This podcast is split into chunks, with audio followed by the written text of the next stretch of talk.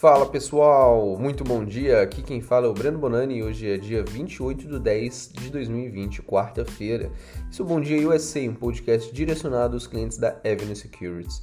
Vamos falar do fechamento de ontem, de terça-feira. Os mercados encerraram em um misto entre alta e queda após o aumento do caso de Covid-19 nos Estados Unidos e na zona do euro também, na Europa, e antes das eleições e sem nenhum pacote de estímulos ainda à vista.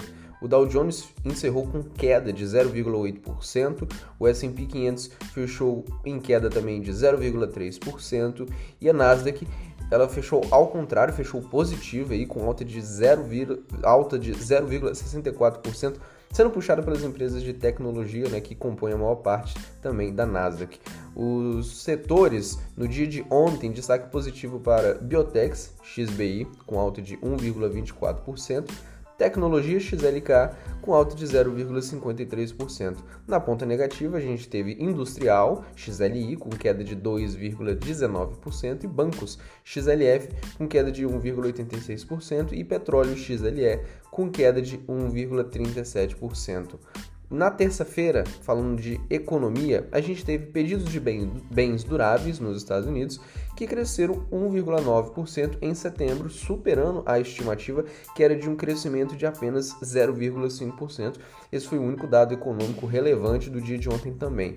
Passando para o dólar, ontem ele fechou em leve queda, cotada 5,61, uma queda aí de 0,28%. No cenário externo, prevaleceu a cautela né, em meio a um, um aumento do número de casos do Covid-19 e no cenário interno os investidores estão aguardando a decisão do Copom, que deve manter aí a taxa de juros em 2%.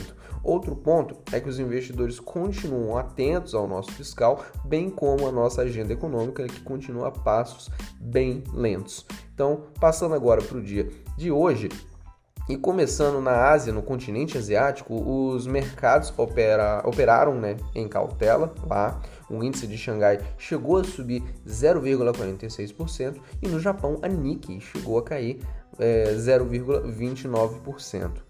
Já na Europa, lá na zona do euro, os mercados amanhecem em pânico, né?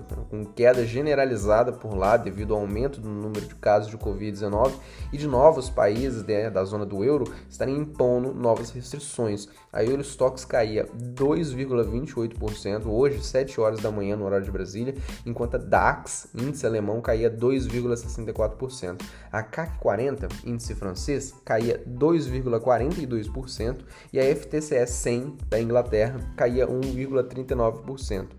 Falando dos futuros americanos, os principais índices futuros dos Estados Unidos também abriram em queda, com o futuro do S&P 500 caindo 1,26% e o futuro do Dow Jones caindo 1,53%, também às 7 horas da manhã no horário de Brasília. Na agenda de hoje, a gente tem balança de bens comerciais, estoques no atacado, níveis de estoques no varejo, excluindo automóveis e estoques de petróleo bruto nos Estados Unidos. Então vamos falar de destaque de ativos. A gente tem três companhias aí que divulgaram seus resultados recentemente. Lembrando que a gente está em temporada de resultado. Hoje tem mais uma nova safra de balanços aí para sair. Quinta-feira a gente tem as principais empresas de tecnologia. A semana inteira ainda temos novos balanços. Então vamos para as três companhias que a gente vai comentar hoje, começando pela uma companhia que faz fita adesiva, mas ela não faz exclusivamente isso, mas muitos devem conhecer ela, que é a 3M, código MMM, é, e ela divulgou seus resultados referentes ao terceiro trimestre de 2020, né, e bateram as estimativas dos analistas. Porém, suas ações fecharam em queda ontem, uma queda de 3%. A 3M, ela disse que suas vendas da divisão de segurança industrial aumentaram em 6,9% no ano contra ano e entregaram aí 3 bilhões de receita, superando o consenso dos analistas.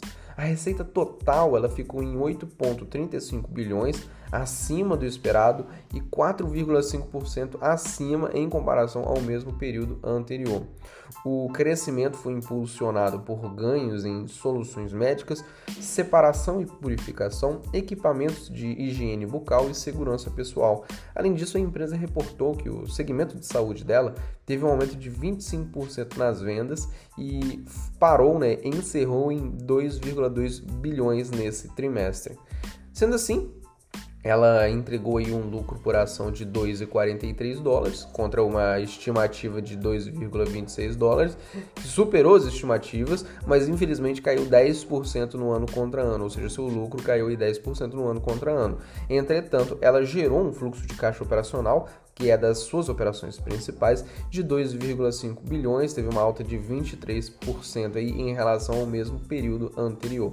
Mesmo com a pandemia assolando em várias companhias, a 3M ela mostrou força no resultado continuou retomando as vendas orgânicas neste trimestre.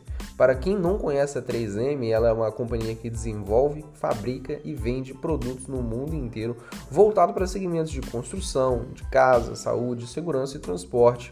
Muitos devem conhecer a 3M pela fita verde que ela vende, né? Que a gente usa para pregar coisas nas paredes ou em lugares que a gente realmente deseja, né? A empresa ela foi fundada em 1902 e tem uma sede em Minnesota.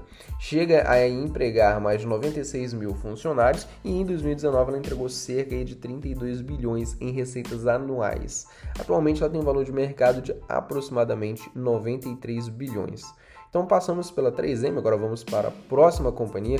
Ela fabrica é, desde máquinas para construção até botas. A gente vai falar agora da Caterpillar, código CAT, C-A-T, quem, que também divulgou seus resultados ontem, né? porém foi um resultado mais difícil que o esperado. Suas, suas ações encerraram com queda de 3,24% ontem, terça-feira. Ela reportou uma receita de 9,9 bilhões, melhor do que o esperado, mas teve queda de 23% no ano contra ano. A companhia comentou que a queda da sua receita se deu principalmente por conta de uma menor demanda dos seus clientes né, por máquinas de construção e exploração. Além disso, vários revendedores diminuíram os estoques e não fizeram novos pedidos, o que acabou prejudicando seu resultado também.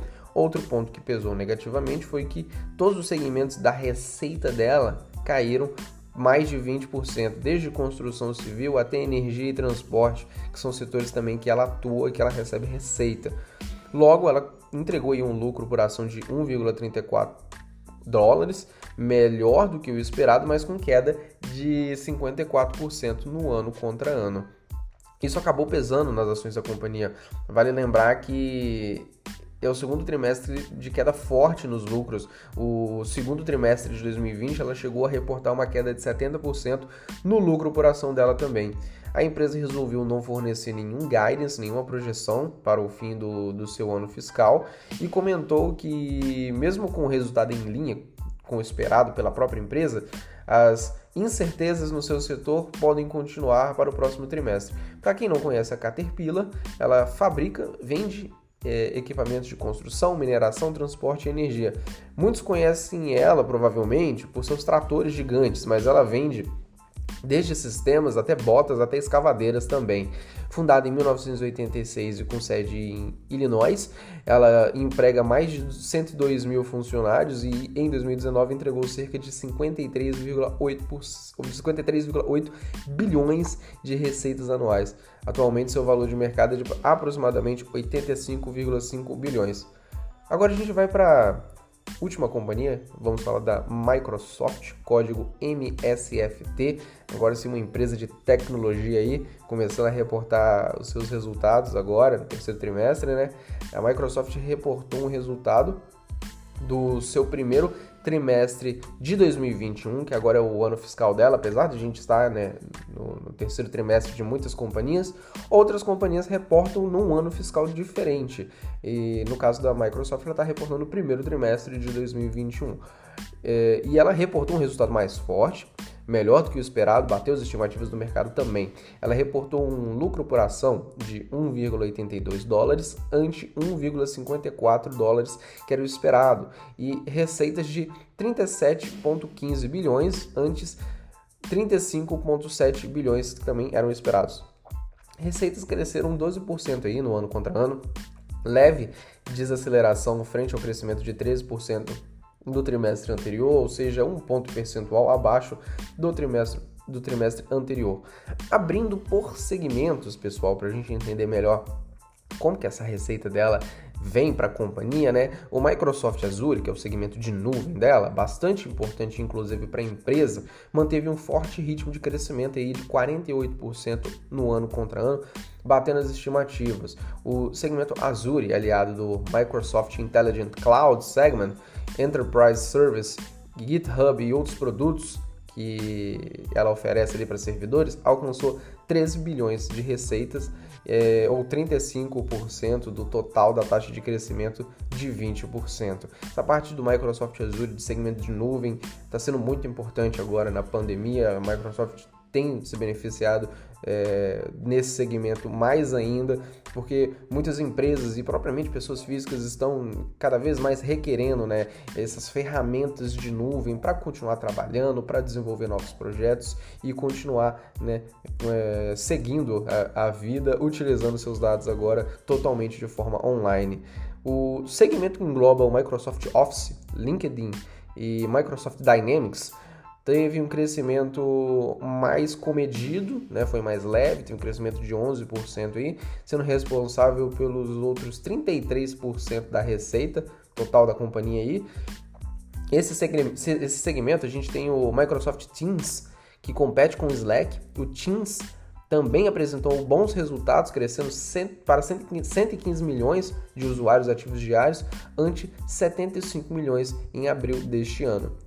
E o segmento de Personal Computing, que engloba devices da Microsoft, como o Surface, o notebook dela, tem o Xbox é, e tem a parte de publicidade dela ali também, cresceram 6%, respondendo pelos outros 32% das receitas.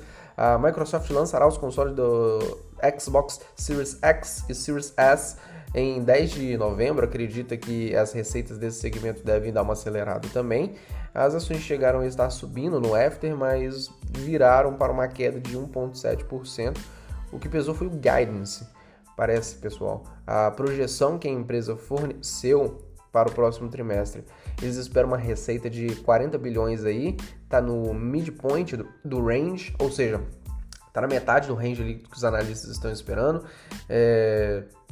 E para o próximo trimestre também, um crescimento de 8% no ano contra ano. Acontece que o número está abaixo dos 40,43, que era o consenso do mercado. A Microsoft dispensa apresentações, né?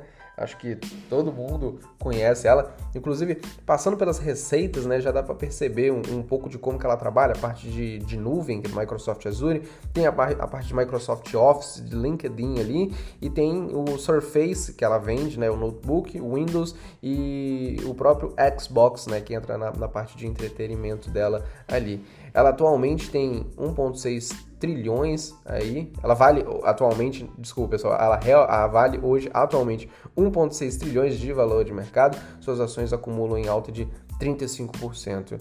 E na live de hoje, o Will vai comentar sobre o declínio da receita de ads de advertising, de propaganda ali, da parte de ferramenta de busca da própria Microsoft. Isso isso é um risco, né? Se é um risco para Google, que vai divulgar inclusive seus resultados quinta-feira depois do fechamento de mercado. Então, eu vou ficando por aqui, pessoal. Hoje tem sala de análise comigo e com o William às 9h30 da manhã. O William vai comentar um pouco mais de Microsoft, eu vou passar um pouco mais em cima do resultado que a gente teve de Caterpillar, de 3M, que foram os resultados é, que saíram no dia de ontem. E 11h15 nós temos live com o Bo Williams passando em vários gráficos também, vale a pena ficar ligado. Quem, quem quiser me seguir nas redes sociais, o meu Instagram é Breno Bonani, o Twitter é Breno Bonani. E por fim, desejo a todos aí um excelente dia, uma ótima quarta-feira. Forte abraço, pessoal.